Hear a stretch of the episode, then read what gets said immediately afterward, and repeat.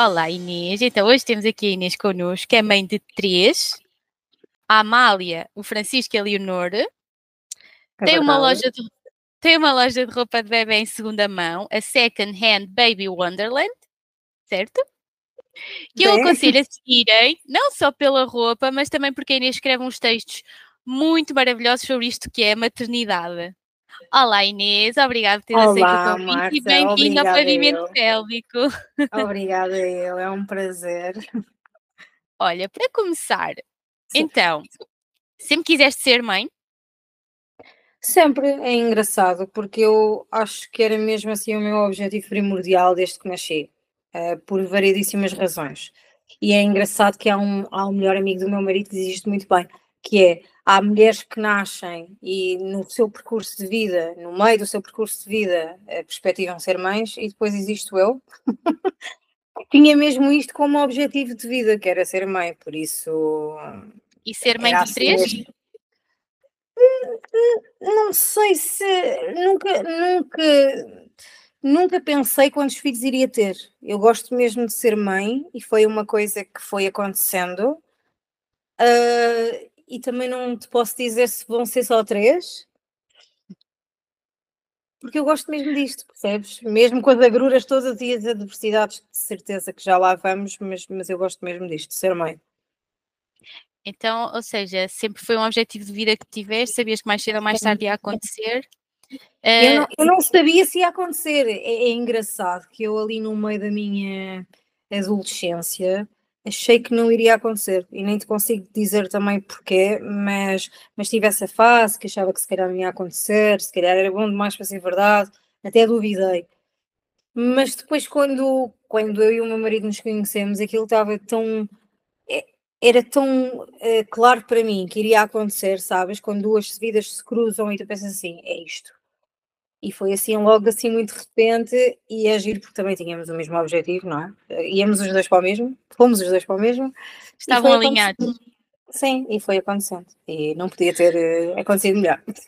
Ai, que bom. E um, como é que foram as gravidezes? Foram tranquilas? Foram as três muito parecidas, muito diferentes? Como é, é que foi? Olha, as minhas gravidezes são de longe gravidezes fáceis. Uh, porquê? Gravidez da Leonor começou logo assim, até muito cedo, às nove semanas, com o descolamento da placenta, o que eu fiquei logo bastante assustada porque eu já tinha tido um aborto antes, ok? okay. E então fiquei muito, muito reticente, aquilo assustou-me um bocadinho, então fiquei logo de repouso, mas depois aquilo foi ao sítio. E depois recordo-me como se fosse hoje que para aí à vigésima semana, entre a décima oitava e a vigésima, creio, lembro-me perfeitamente, estava a fazer uma ecografia. Um, e me perguntaram se eu tinha problemas de diabetes, se, se fumava, eu tinha dito que não, porque a minha placenta tinha envelhecido imenso, ok, já estava mesmo no último, no último estágio um, e estava a ficar sem líquido. Portanto, eh, foi assim um bocadinho difícil de, de engolir e de aceitar, na verdade, porque as minhas gravidezes, entre a primeira que já te, já te continuo a contar e, e as outras, tirando a da Amália, do Francisco, nomeadamente, foi sempre assim passada em repouso, sempre deitada, sem conseguir fazer nada. Eu depois vomitava imenso, um, vomitei sempre até ao nono mês, ok? Mas é engraçado que há imensas pessoas que se queixam disto, mas eu, imagina, eu vi sempre o copo meio cheio, que era, eu podia vomitar 6, 7 vezes por dia, mas para mim eu sabia que aquilo era a minha forma de estar grávida, quer dizer, aquilo era a minha realidade como existem outras tantas. E nunca, nunca foi penoso nesse sentido porque eu acho que aceitei muito aquilo que a vida me estava a dar. Mas no caso da Leonor, depois para o fim da gravidez, tipo ali uma fase que foi mais violenta porque ia de 3 em 3 dias ao hospital para ver nomeadamente se ela estava bem, tinha mesmo, o líquido estava mesmo à tangente no mínimo que é possível para que ela estivesse bem. Depois era para ter saído às 34, saiu às 35, ainda teve na neonatologia, porque não tinha os pulmões maturados. Um, e pronto, ficou ali 15 dias no aquário. Depois, o primeiro mês também em casa foi um bocado violento, porque ela era muito irrequieta. Depois, o Francisco também foi sempre uma gravidez de risco, para falar bem depressa. Comecei logo a tomar aspirina, que era para ver um maior fluxo de sangue, não é? Uh, felizmente, ele, tudo cesarianas, atenção. Um, Entretanto, ele saiu às 38, que era para não haver, hum, porque tinhas passado só dois anos para não haver aqui muito movimentação no outro. E a Amália, por incrível que pareça, tudo indicava que ia ser como uns irmãos. Eu vomitei até. Eu fui vomitando até ao fim, mas, mas assim de forma contínua até ao quinto, sexto mês.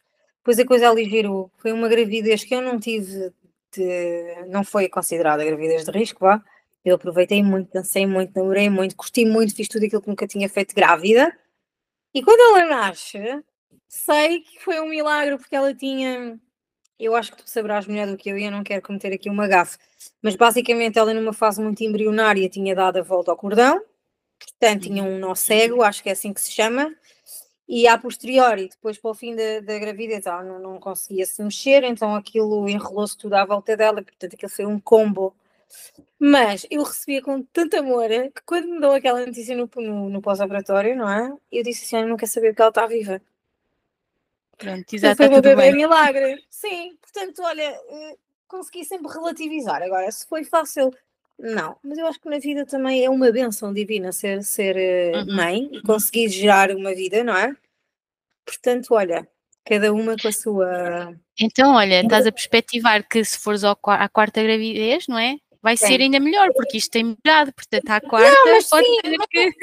Mas sabes porquê? Porque eu acho que, imagina, tu quando és mãe de primeira, eh, primeira viagem, eu acho que é super legítimo, tu vens cheia de medos, de incertezas, não sabes para o que vais, é tudo uma, é tudo uma novidade, e então estás ali a modos que um bocado a apalpar terreno, um, e eu já sou bastante ansiosa, atenção, né, nestas, nestas coisas de hospitais. Mas a gravidez da Leonor, pronto, foi o que foi. Depois, ali no, na gravidez do Francisco, no parto do Francisco, nomeadamente, também estava assim um bocado reticente por causa da questão da irmã, não sabia se estava tudo bem, é quando o nascimento. Mas é engraçado que a gravidez da, Amá, da, da Amália trouxe-me muito mais uh, tranquilidade, muito mais paz interior. Uh, eu quis mesmo fazer um plano de parto uh, e depois tenho uma sorte brutal que é a madrinha da minha filha é enfermeira instrumentista, portanto acompanhou sempre os meus partos. E, nomeadamente, tudo aquilo que eu sentia que não me deixava tão à vontade, eu neste terceiro parto partilhei isso com ela, percebes? E foi um parto santo no sentido em que Epa, eu tive que construir ali uma relação maravilhosa com a anestesista, eu estava conectada com ela, com a minha amiga, eu confio cegamente no meu professor, não é? Que é, que é, que é o meu médico, porque também já é o terceiro filho, então acho que já fui com uma tranquilidade muito maior do que aquela que tinha tido até então, mas eu acho que também à terceira vez tu já não vais um bocado às escuras, não é? Certo, já sabes para o que vais, vá. Sim, Mais sim, ou menos, há sempre surpresas, mas. Não, obviamente, imagina, tudo pode acontecer, mas, mas quer dizer, pelo menos já sabes como é que as coisas se processam e o que pode ou não acontecer. Há sempre uma probabilidade, não é? Tu não sabes se chegas ali e se corre tudo bem. Mas se, se tornar esse dia o mais mágico possível e conseguires contornar essas tuas hum, inseguranças, não é? Porque nós não conseguimos prever aquilo que vai acontecer e às vezes o medo pode ser eh, altamente uh, constrangedor nesse sentido, de bloquear, de fazer com que tu não desfrutes. E eu sentia mesmo que não tinha desfrutado uh, de um parto como se calhar eu tinha visto tantas pessoas relatarem, sabes, de um parto mágico, altamente conectadas com aquilo que estava a acontecer. Eu não, eu estava sempre cheia de medo, uh, sempre a querer ir embora dali. E nesta terceira vez posso dizer que foi completamente o oposto, portanto senti-me feliz. Olha, e sempre engravidaste com relativa facilidade ou não? Tiveste alguma dificuldade aqui? Muita, não, muita mesmo. É assustador. Os nossos amigos brincam imenso connosco porque os meus filhos foram sempre assim, filhos que foram feitos com. Nós queríamos fazê-los, não é? Então, cada vez que nos. Uh, pronto, ficávamos a tal, as coisas aconteciam com uma naturalidade muito assim, tipo, muito rápido. Uh, portanto não sei se é normal ou não, é a nossa realidade, atenção. É por isso é que os nossos amigos brincam sempre: olha, vejam lá, olha, que vocês da canal têm um quarto filho. É, mas pronto, mas esse caminho efetivamente foi fácil e também nos trouxe assim mais tranquilidade, porque eu acho que quando não o é, também acaba por ser um fator de stress, não é? Hum. é no casal e, e essa ansiedade às vezes também não é benéfica. Mas também nunca, posso dizer, Marta, nós nunca pensámos muito nisso, sabes? Eu acho que na primeira, quando tu eh, engravidas a primeira vez e na, naquele caminho em que não, não sabes se estás grávida ou não, eu acho que há imensas questões que se, que se que, te vêm à tona, não é? Tipo, será que eu consigo? Uh, será que não, que não dá? Será que vai ser rápido? Será que não vai? Mas nós queríamos tanto aquilo que não, não, eu acho que nunca hum, perdemos muito tempo a pensar nisso, ok? Era tipo o que tiver que acontecer. Às vezes é o melhor. Sim, tipo, confiar no universo. Uhum. E olha, e correu bem, e por isso, pronto, acho que nesse sentido até somos sortudos. Mas pronto, nem Olha, e disseste que a Leonor ficou 15 dias na neonatologia. É. Como é que uhum. se lida com isso? Como é que foi esses 15 dias? Olha, Marta, eu não sei se aquilo que vou dizer vai chocar um bocado, mas tu também estás na área da saúde, eh, certo que vais entender. Eu acho que as pessoas tendem, nomeadamente quando, quando tu tens um filho, quando te é arrancado uh, à nascença, portanto, eu não vi a Leonor, eu, eu, eu, eu lembro-me de ter assim uns nanosegundos em que a vi, como ela estava uh, com incapacidade respiratória, não consegui sequer ficar tempo absolutamente nenhum com ele. Com ela, e subi para o quarto e aquilo foi tudo, passou tudo tão rápido que eu não tive muita percepção daquilo que estava a acontecer. E como estava uh, engraçado, que a primeira sereia foi a que me custou mais. Eu tive ali dois, três dias para me conseguir mexer, porque tinha mesmo dores muito brutas, pronto. E nem na cadeira de rodas, porque eu queria muito ver a minha filha, mas nem na cadeira de rodas eu me conseguia sent sentir uh, apta para, não é? Porque depois tinha que descer até ao serviço da anel. E então foram ali dias muito desafiantes, no sentido em que eu não sabia o que é que eu estava a sentir. Eu lembro-me dela ter nascido e chorar e dizer ao meu marido: será que isto é normal? Será que estas dúvidas e incertezas que eu estou a ter são legítimas e normais e estava-me a sentir uma porcaria, percebes? Porque há aquela coisa de quando tu vês o bebê, tens aquele sentimento todo super maravilhoso e poderoso e whatever, e eu não tinha sentido nada disso até então. Mas rapidamente o meu marido também me apaziguou um bocado porque disse que estava exatamente na mesma linha de pensamento do que eu. Portanto, eu achei que aquilo era normal. Depois, quando a vi, eu, sinto que eu fui a pessoa mais tranquila de todas em relação a ver a minha filha assim. Talvez porque eu tinha tido, eh, durante esse ano, tinha acompanhado a, a doença que levou à, à, morte da minha avó e via entubada e foi, foi um, um, processo um bocado difícil até visual, que quando eu olho para a minha filha, aquilo não me fez tanta confusão, eu não te consigo explicar isto, para mim nunca houve ali uma réstia de dúvida que ela ia sair um, dali, percebes? Portanto, eu agarrei muito a ok, ela está aqui, eu confio nestes médicos, hoje em dia a tecnologia também está super avançada e, a, e as NEOs estão mesmo preparadas para isto, não é? Para, para, para ajudar estes, estes bebezinhos a depois conseguirem a respirar por si próprios e fazerem a sua, a sua vida sem, sem ajuda mecânica e técnica e, e o que seja. Portanto, foi penoso no sentido em que o, esse, esses 15 dias são duros no sentido em que, ok, eu até, tive sorte por conseguir ficar, estender a minha estadia no, no hospital até o sétimo dia, mas depois essa questão de ir, ir todos os dias para o hospital e ter que, que passar por isso, depois eu acho que é um processo um bocado doloroso em relação às outras mães, porque eu tinha muito leite, depois havia umas que não tinham, e, e, e às vezes esse, ambiente todo de dor eh, traz-te algum sofrimento que não é fácil, ok? Uhum. Mas é assim, é um processo, eu nessas coisas sou muito positiva, é, é, o que tem que ser, a vida é isto, acontece assim e, e faz parte, sabes? É, é um meio ela... que tem para chegar a um fim, não é? Tinhas a certeza sim, que ela estava ali tive... a ficar bem. Sim, sim, eu tive que... mesmo essa certeza. Nunca, eu acho que o meu marido, se calhar, fez-lhe mais confusão, ok, alguns familiares, mas a mim não, não me fazia. Tanto que eu vejo uh, fotografias dessa altura, e às vezes as pessoas tendem até a ocultar, até aos filhos, essa, essa parte da prematuridade e, e, e etc. Mas para mim faz-me sentido porque aquilo é o caminho dela, nomeadamente aquilo, ela faz, a história dela começou assim, portanto, para mim não me faz, não me faz mesmo confusão nenhuma. É, é o que teve que ser. Hoje em dia ela é saudável. É o que eu digo às pessoas quando, quando se deparam com estas realidades que podem ser mais duras para uns e menos para outras. É um caminho e é acreditar, porque a esperança é sempre a última a morrer. E quando eles saem, eles depois têm uma força e uma vitalidade que é, é inacreditável. E eu acho que temos que nos agarrar a isso, a esse amor, não é?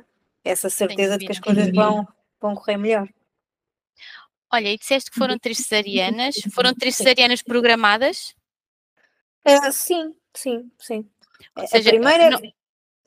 Diz-me, diz-me, podes perguntar. Entraste em trabalho de parto ou não? Ou foi. Não, entraste? Não, imagina, a Leonor era, como eu estava a dizer, ela foi prematura, portanto, é, é, nós não sabíamos se ela teria que uh, sair às 34 semanas, ok? Portanto, 34 semanas tu não tens dilatação, nem sequer tinha contrações ainda, ok? E é verdade que eu até às 38, que é até onde eles ficam, estes dois últimos, eu nunca tive contrações, nem sei o que é que é uma contração sequer, Marta. Portanto, eu lembro-me de estar muito esperançosa em ter um parto vaginal uh, e o meu médico Zero, o que é que se passava lá? A imagem disse: nunca na vida, isto está mais.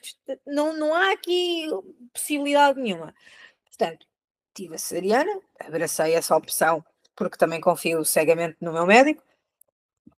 Entre depois, entretanto, depois do Francisco, é como te estava a dizer, como não nos passámos esses, esses, esses mais do que dois anos por segurança, até porque, nomeadamente, quando tu tentas um parto vaginal que pode acontecer, por isso é que eu nunca pus, eu queria muito, mas, mas sou muito pragmática, eu, eu jogo muito pelo seguro, que é, nomeadamente, tu tens contrações, podes ter, uh, começas a, esforçar, o, o útero começa a contrair, e uma vez que ele não esteja bem cicatrizado, podes até pôr-te em risco a ti e ao teu bebê. Portanto, para mim, se o meu médico queria ir por ali, eu aceitei sempre. Nomeadamente, foi o que aconteceu com a Amália, porque depois de duas cesarianas há um risco muito maior de, de um parto vaginal ser bem sucedido. E eu, sinceramente, nisso não sou nada fundamentalista. Acho que as coisas, quando são feitas, são para ser feitas em segurança. Acho que cada um tem a legitimidade, cada mulher tem a legitimidade que quer, deve-lhe ser dada a legitimidade necessária para ter, para ter o parto que quiser. Agora, para mim, sabes, fez-me fez-me sentido assim, confiei, correu tudo bem e e pronto, foi programado, tranquilo. O, o, o que importa é eu estar bem e os meus filhos bem. Exatamente, Portanto, sem dúvida. Portanto, pronto. Olha, e a fase do pós-parto foi parecida nas três ou não? Ou teve grandes diferenças? Não, olha, não. Uh, uh, o pós-parto da, da, da Leonor foi muito violento, Marta, muito. E eu tenho essas memórias dos pós-partos muito presentes, até por. Hum, por respeito, sabes? Porque deixa-me só te dizer uma coisa, não, não, não, sei se vamos falar disto, mas, mas, mas gostava mesmo de deixar isto aqui dito eh, para quem possivelmente possa ouvir. O pós-parto não deve nunca ser romantizado. E eu acho que às vezes as mulheres um, tendem a sofrer no pós-parto por esta ideia idílica que o pós-parto é mágico e que é tudo cor-de-rosa e que é tudo fácil e que tu olhas para o bebê e gostas logo dele e que, e que chora e que é tudo orgânico e não é, ok? E eu nunca tive nenhuma depressão, tive fases mesmo muito duras, é, é, certo, mas acho que podiam ser facilmente evitáveis se me tivessem partilhado, se tivessem partilhado comigo estas mesmas adversidades do pós-parto. Uh, e sinto que automaticamente quando eu falei com amigas e com pessoas que já tinham sido mães, só aí é que esse input me foi dado. E quando eu pergunto diretamente porque é que nunca me tinham dito até então, a conversa é sempre a mesma, ah, porque não te queria alarmar, não te queria assustar, não, eu acho que há formas de nós educarmos até estas novas mães, não é? é? Tudo aquilo que lhes possa eventualmente acontecer de uma forma uh, saudável, não é? E, e, e pronto, ela foi um bebê difícil porque ela veio prematura, portanto, durante aquele primeiro mês em casa foi bastante violento, porque ela tinha que estar num ambiente tranquilo. Ai, ajuda-me, é muito controlado em termos de temperatura, tudo. Ela era um bebê que fazia muitas cólicas, era um bebê que não dormia em lado nenhum. Portanto, eu tinha muito leite. E então, esta, essa gestão das três, três horas era quase, posso dizer que eu nunca descansava, porque uma hora era para tirar leite, depois a outra hora era era para despila e dar-lhe banho, e então eu acabava por não descansar. E o meu marido também estava numa fase profissional um bocado exigente, que teve que se ausentar, não é? e então foi mesmo muito duro. Eu lembro-me de chorar muito, um, de ter muitas dúvidas, uh, de achar que aquilo só me acontecia a mim, de achar que eu não ia aguentar, de achar que poderia vir uh, a ter uma depressão, porque depois é uma viagem muito solitária, porque tu tens aquele, aquela primeira fase dos baby blues e choras com tudo e emocionas com tudo, e na verdade perdes um bocado a tua individualidade, porque não tens tempo para a tua própria higiene, não tens tempo uh, para a tua vida, não é a vida que tu conhecias até então. E isso é mesmo muito desafiante, mas é assim.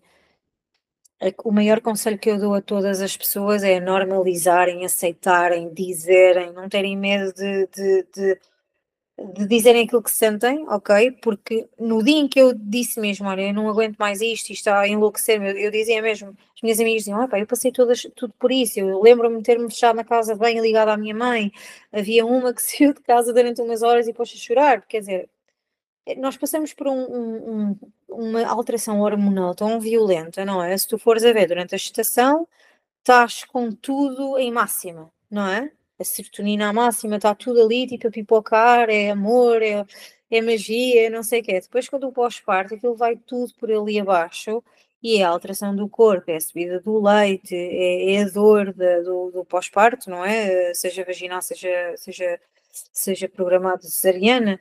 Então, eu acho que é uma viagem. Depois do Francisco, também foi altamente desafiante, mas eu também sou doida. Eu comecei este negócio com, com o Francisco com dois meses e lembro-me de ser mesmo duro, sabes? Que eu tenho memórias muito nítidas de, de estar a trabalhar e embalá-lo e a chorar, e, e na verdade eu estava a pensar em tudo e estava-me a esquecer que também eu precisava de colo, sabes? E às vezes é só um bocado isso, é que tu deixas de ser o foco, mas é muito engraçado porque até esta percepção disto, até foi o meu marido teve para comigo ao dizer que, nomeadamente, há muitas pessoas que se esquecem das mães, quer dizer, que estão altamente focadas no bebê.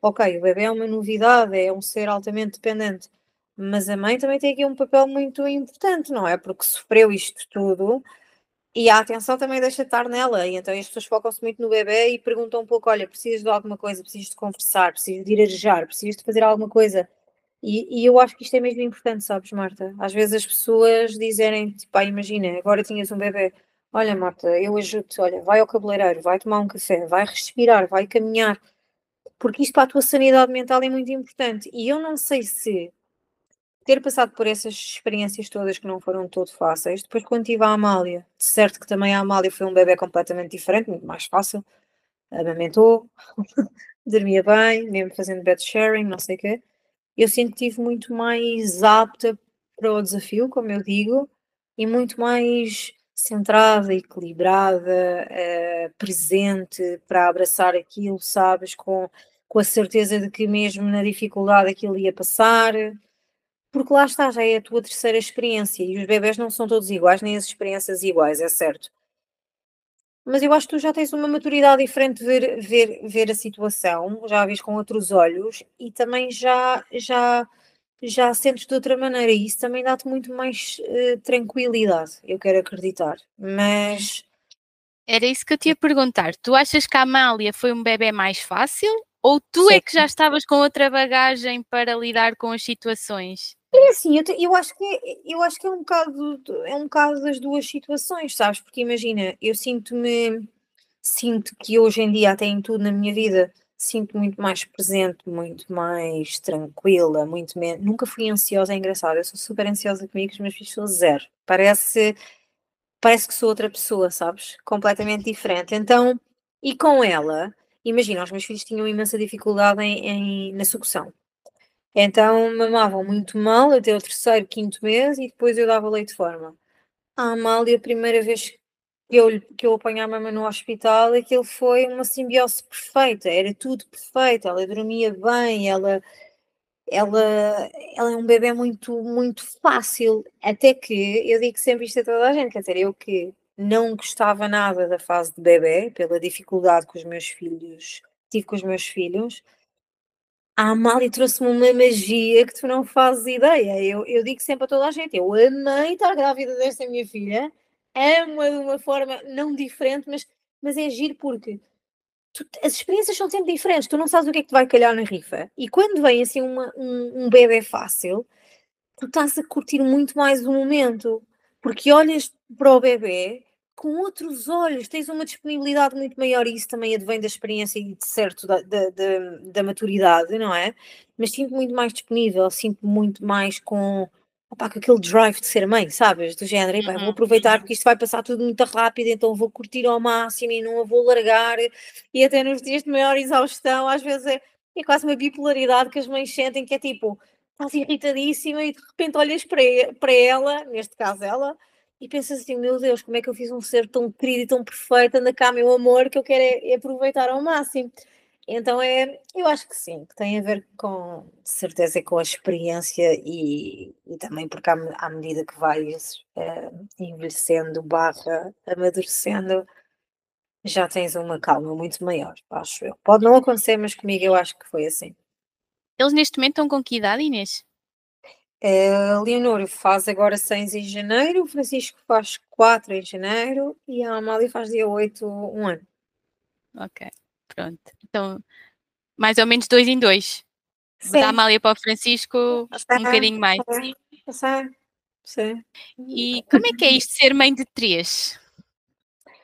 Olha, eu acho que há Sentiste mais dificuldade de um para dois ou de dois para três? Muito mais de dois para três. E isso é muito fácil de explicar. E tenho explicado isso a muitas pessoas que me perguntam. É curioso porque, imagina, um filho, ok, facílimo, em todos os sentidos, é, juro-te mesmo, é, é, é porreiro em todos os sentidos. Depois o segundo é, é porreiro também porque tu começas a ver que os dois já interagem imenso um com o outro, já tens muito mais liberdade, uh, eles têm muito mais autonomia, interagem, não, tão, não têm um, um, caminho tão solitário, que eu acho que também é importante, não é? Uh, nada contra quem, quem, quem, quem, só tem filhos únicos, mas eu acho que é mesmo uma mais-valia para quem tem essa disponibilidade, não é? Seja financeira, tem tempo, whatever. Mas depois do 2 para o 3, é duro, é duro porque ele já, já, tava, já tinha uma certa idade, já era tudo, já estava tudo encaixado, as rotinas, uh, a vida, a vida toda era, era um. Olha, já, já funcionava, não é? Uh, e de repente vem um bebê muito pequeno e a estrutura abala, porque depois é a questão do barulho, depois é a questão das rotinas, é tipo, tu tens que continuar a acordar porque eles têm escola e, e é a vida a acontecer, e então esses primeiros tempos não são muito fáceis, são desafiantes, e depois o mais difícil é a gestão da atenção que tu tens para com os teus filhos. E para mim foi aquilo que foi mais penoso e mais desafiante e que eu me sinto com alguns sentimentos de culpa, mas eu sei que também, imagina, mas eu, mas eu protejo muito a dizer o que é real, que é tu tens duas mãos, certo? E, e, é muito difícil tu conseguires uma mãe, o amor multiplica-se. Eu digo sempre isto a toda a gente: não há um filho que tu. Ai, não, porque este aqui. Não, o amor multiplica-se, ele cresce e é avassalador. Só que em termos de disponibilidade, imagina, aquilo que eu digo, eu sou muito crua na forma como comunico, que é minha filha mais velha já tinha muito mais consciência do mundo, não é? Uh, muito mais independente, ocupa muito mais espaço, porque a sua, a sua idade também assim o, o, o exige, não é? Está numa descoberta do mundo, já com mais percepção de tudo. O Francisco era, mais, era o bebê da casa.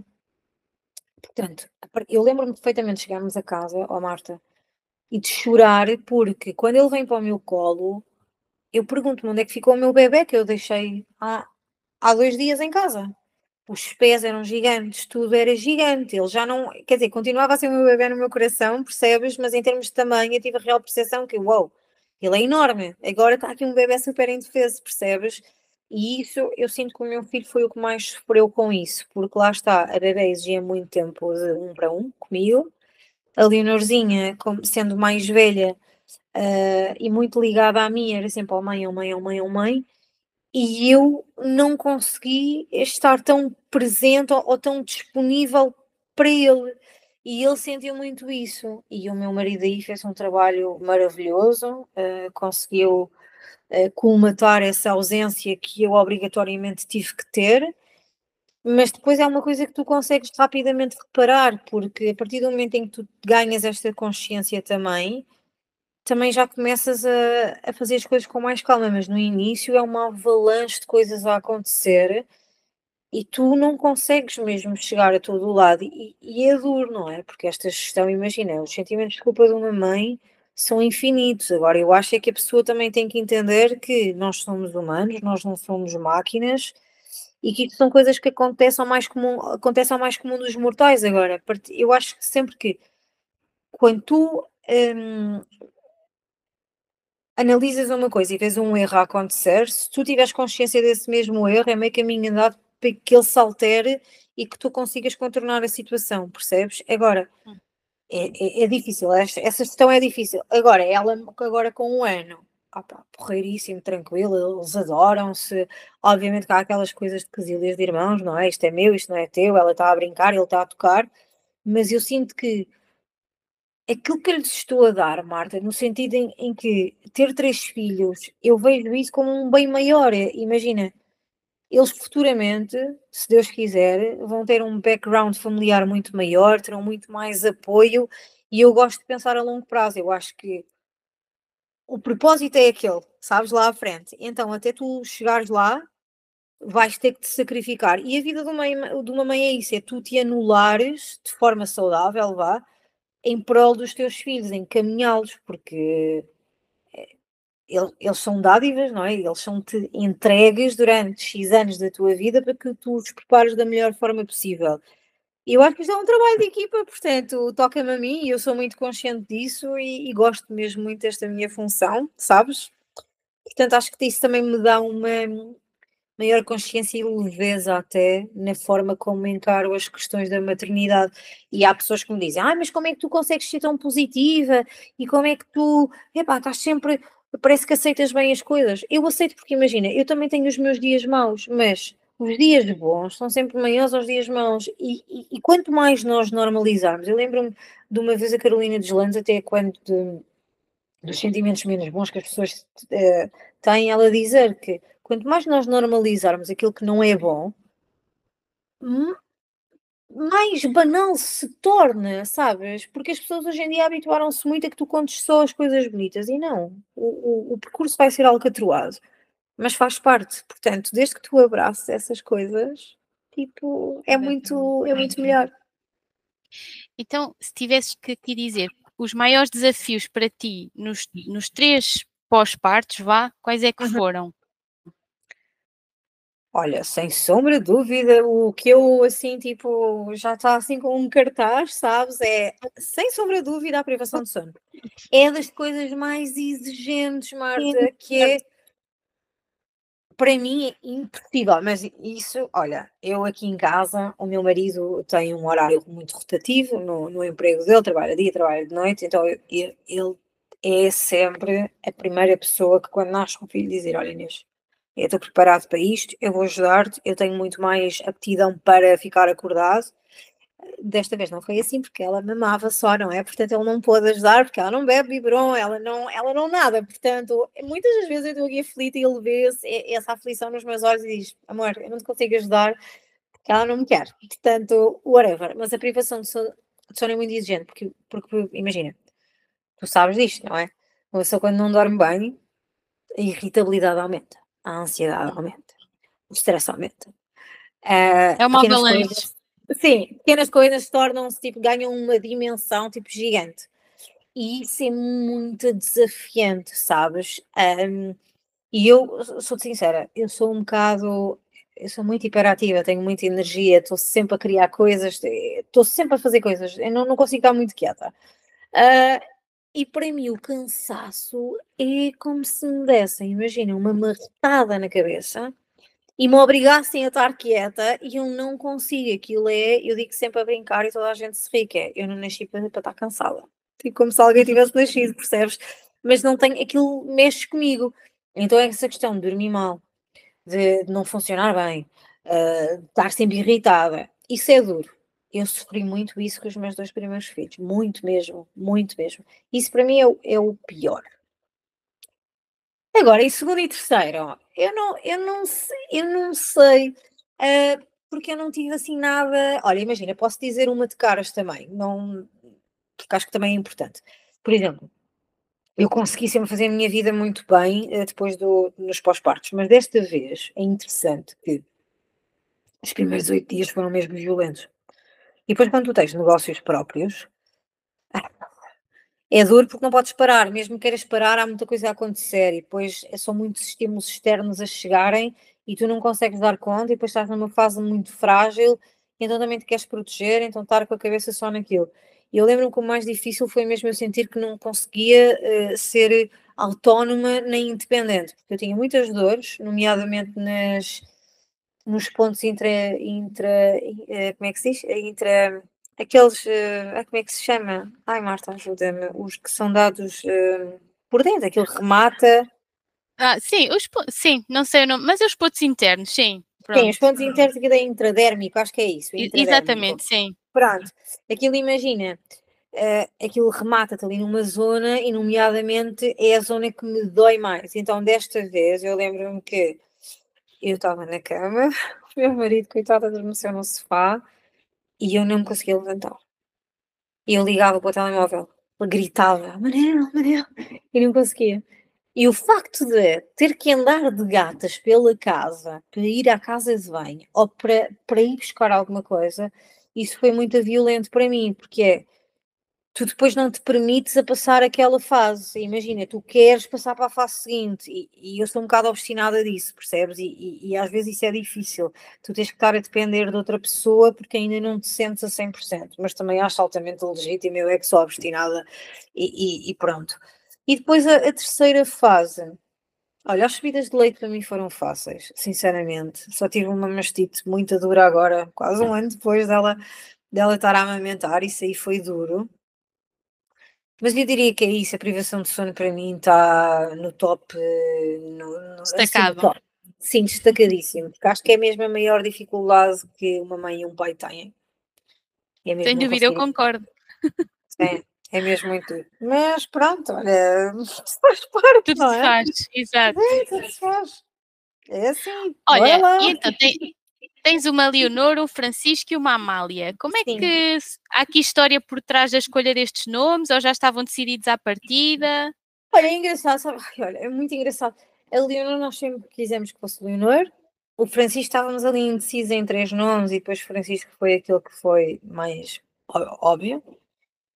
E depois a minha Amália, ela foi Maria Antônia até ao sétimo mês de gestação, porque era o nome da minha avó materna, de quem eu gostava imenso, e eu sempre sonhei ter uma filha Maria Antônia.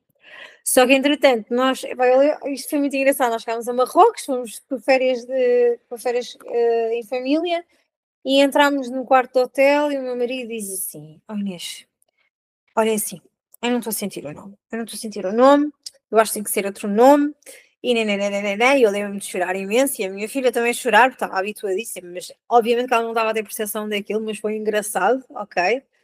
E depois andámos ali entre nomes e nomes e nomes e nomes e nomes, e era para ter sido pureza, e depois já era esperança. Porque imagina, o ano da minha gestação com a Amália também houve aqui um marco na nossa vida pessoal, então eu senti que o nome dela tinha que ter assim um nome que fizesse jus a tudo aquilo que nós tínhamos passado. E depois andou ali entre pureza e o meu marido gostava imenso da Amália. Eu senti, eu nunca desgostei do nome, até sentia que o nome era um bocado forte e gosto por toda a história associada, não é? Da Amália Rodrigues, whatever, é um nome forte. Um, e efetivamente o meu marido depois lá fez tanta pressão que eu, que eu senti. E estávamos, é giro, estás a perguntar isto há dois dias. Estávamos a falar disto e ele estava na cozinha e disse-me assim: eu gosto mesmo do nome da nossa filha ela tem Mar da Amália, sabes? E, e, e, eu acho que faz mesmo sentido o nome dela. Eu olho para ela, ela tem Mar da Amália. É, é, um nome que já não se usa muito hoje em dia. E, e olha, eu acho que escolhemos bem. Mas se vier um quarto, estamos ali, já, nós temos nomes na calha, Marta. Mas, mas eu acho que tem que fazer sentido. E às vezes é, imagina, é sempre difícil porque tu gostas mais de um o teu marido, companheiro, namorado, whatever, gosta de outro. Então acho que isso é sempre uma escolha que diz, que diz alguma coisa ao casal, não é? Um... E em alguma das gravidezes uh, tu preferiste, tinhas preferência pelo sexo do bebê ou não? Sempre foi sim. indiferente? Sim, sim. Estás-me a fazer com perguntas cirúrgicas com respostas que eu acho que possam ser interessantes. Que é, eu queria ter muito uma menina. E depois, como não tive assim uma. Muitas relações com, com, com familiarmente falando com, com figuras masculinas, estava, sempre tive muito reticente de ter um filho rapaz, porque não sabia se iria estar apta para, não sei, são aquelas inseguranças que te passam pela cabeça. Mas é engraçado que no dia em que o meu filho nasce, e voltando um bocado àquela questão, não é? Que a Leonor me foi arrancada, o, o, o Francisco foi-me devolvido, portanto, eu estive ali, em real time, a, a gozar daquilo, a senti-lo. O meu marido, eu lembro-me dele de olhar e dizer: Tu estás altamente apaixonada pelo miúdo, mas é uma realidade completamente diferente, não é? Tu, tu vais para a maternidade, tens o teu bebê, o teu bebê é-te dado, está ali contigo. Portanto, eu quando olho para ele, eu tive a real uh, uh, noção de que é que aquele miúdo tinha vindo à minha vida, sabes? Portanto, fez mesmo sentido e a partir de então ser mãe de menino é uma, é uma coisa muito mágica. As meninas e os meninos são muito diferentes, eu acho. Mas agora, quando foi da Amália, o meu marido queria ter um menino e eu queria ter uma menina. Eu disse, nós vamos ter uma menina. Disse assim, não, não, não, porque já vocês, já és tu, é a Nuno, agora mais uma menina. E tivemos mais uma menina, ele o que estive a brincar, não é? Porque tive um mundo de meninas, mas, mas sim, eu acho que é normal teres preferência. Imagina, é, é normal, eu não me importava se viesse, imagina, se tivesse vindo três meninos ou três meninas, mas eu acho que tu tens sempre aquela expectativa, não é? E dizes sempre, olha, eu preferia. Há pessoas que efetivamente não, dizem sempre, olha, o que vier para mim está tá bom.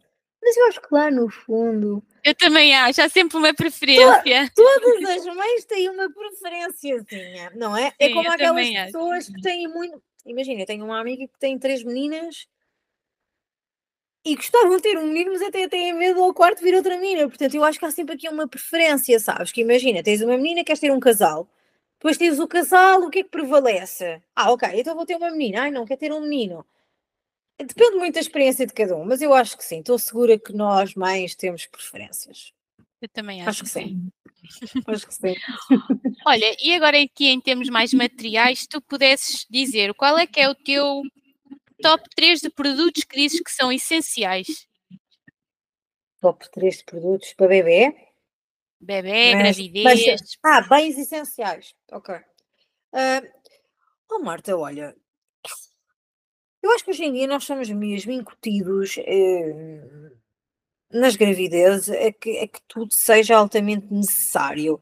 E eu acredito mesmo que nós devíamos tipo, usar muito aquela coisa do back to basics, que é tudo. Eu acho que isto de ser pai é tão intrínseco, sabes? Eu dou-te um, eu dou um exemplo. Eu tenho aqui o meu, a minha cómoda e tenho um muda-fraldas. Raramente mudei a minha filha no muda-fraldas. Porque imagina, Ok, hora de mudar a fralda, mudas na cama, mudas no sofá, mudas aqui, mudas ali. Mudas o onde estiveres. Também, mudas onde estiveres. Portanto, eu acho que o importante mesmo epá, é, olha, coisas mesmo básicas, fraldas, muito, muito básico, mas é, é, é estritamente, é estritamente necessário. Um, artigos para a higiene do bebê, obviamente. Depois, assim, uma coisa que eu acho mesmo, mesmo necessária o carrinho e o ovo. O resto depende mesmo de como o teu filho uh, vai sentir e vai, e, vai, e, e vai, vai sentir, não vai sentir o mundo que é. Imagina, a minha primeira filha nunca, nunca dormiu no Next to Me, nunca dormiu numa cama, dormiu numa Amaruta, se vê aquelas camas que mexem. E quando nós comprámos, a minha marido estava, meu Deus, isto é caríssimo, se ela não usar, ela dormiu ali até aos seis meses, porque ela era um ratinho pequenino, não é? Uhum. O meu filho dormiu imenso no Next to Me.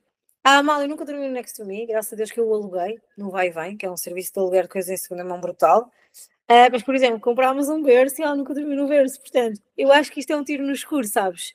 Tu vais, tipo, preparas a, a, a preparas a, chegada do teu bebê, compras tudo, o berço, o marsúpio, nomeadamente. Ah, eu vou levar a mochila, vai passear. E às vezes gastas imenso dinheiro e não usas nem 90%. Tipo, ou aquelas fraldas de pano, por exemplo. Eu tinha usado a Leonor, até para fazer burritos no, na primeira fase, para eles estarem mais aconchegados, como se estivessem no útero. E posso dizer que eu nunca usei uma sequer com a Amália. Percebes? Então imagina, mas, mas lá está. Pela noção que eu tive, desta vez foi, aluguei o Next to Me, aluguei o marsúpio que não sabia se, se ela ia usar, aluguei o esterilizador que ela nunca usou, aluguei a bomba da máquina de extração de leite, que usei muito pouco, porque ela também não bebia do biberon, portanto, lá está. Eu acho que nesse sentido foi inteligente porque eu poupei muito mais dinheiro, ok? Mas lá está, é uma pergunta um bocado estranha porque eu já tive três e dos três senti necessidades completamente diferentes. Por isso digo só, tipo um carrinho um, menos vão passear, sentam, vão para o carro. Agora o resto vai mesmo muito da experiência hum, de cada um.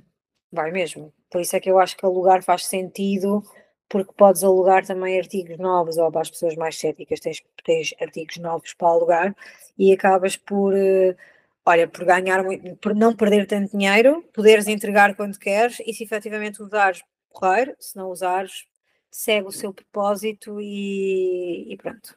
E não... Sem dúvida, porque eu acho que hoje em dia há muito aquela, não é pressão, mas há muito aquela de ai, tens que montar o quarto e tens de ter o berço e tens de ter o fraldar Sim. e tens que ter. E depois vais, e o teu bebê não gosta do fraldar, não gosta do berço, não gosta da espreguiçadeira. Não, é verdade, é verdade, é verdade, é verdade. É que imagina, o meu filho pode gostar de uma coisa e os teus podem gostar de uma completamente diferente. E por isso é que há uma coisa que também é importante e é engraçado estás a dizer isso, porque eu também dou, dou já esta, este input que é eu acho que nós não podemos nunca comparar a nossa realidade à realidade de outra pessoa. Ou, ah, porque o meu tem, o teu tem que ter, ah, o teu teve então, e o meu não tem. Não, porque, imagina, nós respondemos a padrões culturais e sociais diferentes, os nossos horários são diferentes, a nossa dinâmica familiar é diferente, os bebés são seres únicos, como, como todos nós, portanto, eu acho que até é um bocado perigoso estarmos sempre nestes termos de comparação e a dizer, ah, agora tens de ter isto e não tens aquilo e não sei mais. Não, porque eu acho que é go with the flow, sabes? Eu da Amália posso dizer que pouco ou nada comprei coisas. Um, as poucas coisas que até comprei novas, ela não usou. Eu fui à loja, abasteci-me de Baby Grows, porque eu sabia que nestes primeiros meses de vida, que é o que lhe acontece ainda, neste primeiro ano, vá, é roupa básica, é 10 e veste, ela faz BLW, é, come suja, se troca a roupa, então é o mínimo possível, porque depois eles crescem também muito rápido e às tantas tu tens ali montes de coisas paradas que eles não usaram e é só tipo. É mau. mas assim, mas faz parte. Tu, tu nunca vais saber se vais, na verdade, utilizar ou não. Agora, podes diminuir assim o enxoval, que eu acho que há coisas que efetivamente são desnecessárias. Mas, mas eu acho que vai mesmo da experiência de cada um. Mas, mas diria que não precisa assim de grande coisa. E olha, já pagaste a língua algumas vezes do eu nunca vou fazer e já fizeste? Não, obviamente, obviamente, mas, mas, mas sabes que lá está. Eu também nunca, nunca, nunca usei muito essa frase do género. Eu acho que das vezes que mais usei, que pode ser emprego a frase, é tipo do género, ah, os meus filhos não lhes vou dar o telemóvel. Obviamente que não dei tanto e não dou, porque o meu filho, como é um bebê Covid, até, até, até faz terapia da fala e terapia ocupacional, e eu sinto mesmo que aquilo é altamente prejudicial. Mas imagina, eu acho que tudo pode ser dado com contrapeso e medida. Imagina, estás num sítio com imensa gente, há imenso ruído, o bebê está impaciente, início de férias, há, sofre uma adaptação, dás-lhe um telemóvel uh, para ver um vídeo uh, altamente pedagógico, atenção, não é? Porque depois também tens que fazer a triagem daquilo que os teus filhos estão a ver. Mas, mas eu acho que o mais importante aqui é tu teres, estabelecer as regras, e as regras nos miúdos e a disciplina é mesmo muito importante, que é eu dou-te aqui um bocadinho, mas agora tu tens que fazer isto. E eu acho que desde que haja este equilíbrio, tu podes dar tudo porque não, não é excessivo, estás a perceber? E eu digo-te uma coisa, Marta, eu sou zero fundamentalista no que toca à maternidade. Eu acho que hoje em dia, permite-me que te diga, vive-se uma era um bocado radical, em que não há espaço para a pessoa falar abertamente aquilo que funciona para ela, sabes? Do género, se a mãe tem uma vida muito mais facilitada é porque está a florear Se usa um tipo de calçado é porque é completamente fundamentalista e não usa o outro. E eu acho que nós temos, nós não nos podemos esquecer que nós não somos todos iguais e nós devemos ter, não nos pode ser negada a nossa liberdade na, na, na, hora de decidir aquilo que é melhor para os nossos filhos e está tudo bem. Eu digo sempre esta frase: está tudo bem. Imagina, se funciona para ti, está tudo certo. Eu nunca fui essa mãe nem amiga que, imagina, estão-me a dizer uma coisa Olha, eu faço isto com a minha filha. Ok, eu não concordo, mas eu nunca lhe vou dizer, ah, ah, eu acho que isso está errado. Não, porque a criança não é minha. Entendes? E há uma, e há uma diferença em tu privares duas horas com uma criança do que tu vives com a criança 24 sobre 24 sobre 24, não é? Portanto, pode funcionar para ela, eu posso dizer que não funciona para mim, mas não é, imagina, não, não é começar a criticar o modus operandi da outra mãe só porque é dispar, percebes, do meu. É tipo, ok, para mim funciona assim, se para ti funciona de outra maneira está tudo certo. Mas eu acho que nós entramos sempre nesse erro de, ai, nunca vou dar, ai, nunca vou deitá-los tarde. Eu acho que é importante nós nos humanizarmos mais, sabes? Aceitarmos as nossas falhas, e está tudo certo, porque isto aconteceu sempre, isto não é agora. Tipo, imagina, os nossos filhos não vão ficar com problemas porque ao fim de semana se deitaram mais tarde, ou porque viram um filme até mais tarde, ou porque comeram, tipo, foram a uma festa, comeram um croquete e um risol. Eu acho que há que haver mesmo equilíbrio nas coisas e nós permitimos também às crianças serem crianças, mas com, com moderação. Com tapete e medida, certo? Sim, sim, sim, sim porque pronto. Olha, uh, e aqui para terminar, uma pergunta que eu gostava. Sim. Antes de seres mãe, o que Sim. é que gostavas que tivessem dito?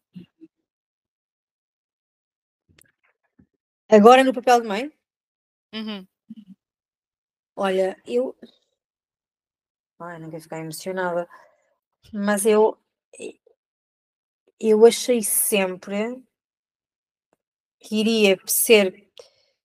Um, como é que eu tenho a dizer isto sem me emocionar? Eu acho que toda a mãe que vive para os seus filhos e que dignifica a palavra mãe eh, na sua gênese, não é? Um, gostaria que olhassem para ela como, como uma boa mãe, como uma pessoa uh, esforçada, dedicada, mas eu também acho que é tão importante ou mais importante para nós sentirmos essa segurança por nós, sabes? Sem, sem precisarmos que alguém nos dê essa validação. Porque ser mãe é um caminho muito duro, muitas vezes solitário, e às vezes aquilo que tu mais queres é que alguém te estenda a mão, é que alguém te dê uma palavra de incentivo, uma palavra de apreço, uma palavra de carinho porque à medida que tu vais crescendo, à medida que tu também vais, uh, vais educando os teus filhos, tu vais te recordando coisas que tu ouvias que até então não faziam sentido, mas que hoje fazem, porque tu estás a, a vivê-las, não é? Na primeira pessoa. Portanto, eu acho que sem sombra de dúvida gostava de ter ouvido mil e uma coisas que não ouvi. Um, de certas pessoas, atenção, já ouvi tantas outras isso é o coração, mas hoje em dia não procuro mesmo essa validação porque eu acho que é muito mesmo importante que tu sintas essa mesma segurança dentro de ti, que essa voz venha dentro de ti, que tu tenhas tanta certeza naquilo que estás a fazer, que não precises que sejam os outros a dizerem, mas acredito que neste caminho, como te estava a dizer, um bocado com, com com algumas dificuldades, também entendo que às vezes era como estávamos a falar há bocado, todas nós precisamos de colo e esse colo, eh, se, se existisse mais vezes, não é? Até na forma como as mães abraçam as outras mães e esta questão toda da maternidade, acho que seria muito mais fácil para nós. Não carregarmos tanto peso uh, assim numa mochila pesada que às vezes só temos é que, olha, soltar assim as fitas da mochila, deixá-la cair e viver muito mais livremente. Acho que, acho que seria melhor. Portanto, acho que hoje em dia já não procuro isso, mas sim. Mas acho que durante os primeiros anos, os primeiros anos de vida dos meus dois filhos, procurei muito isso. Por, por pronto, por não, por não conseguir, por não ter, desculpa interromper só para finalizar, por não saber o que ia, sabes? Para mim tinha sido importante que alguém me tivesse dito. Olha, Inês, obrigada Adorei Obrigada. falar contigo. Obrigada, eu foi um prazer. Obrigada Marta. mesmo por teres aceito este convite. Ah, de todo, com muito gosto, Marta. Obrigada, eu. Obrigada, Inês. Vais cortar? Beijinhos. Vais cortar? Não? não.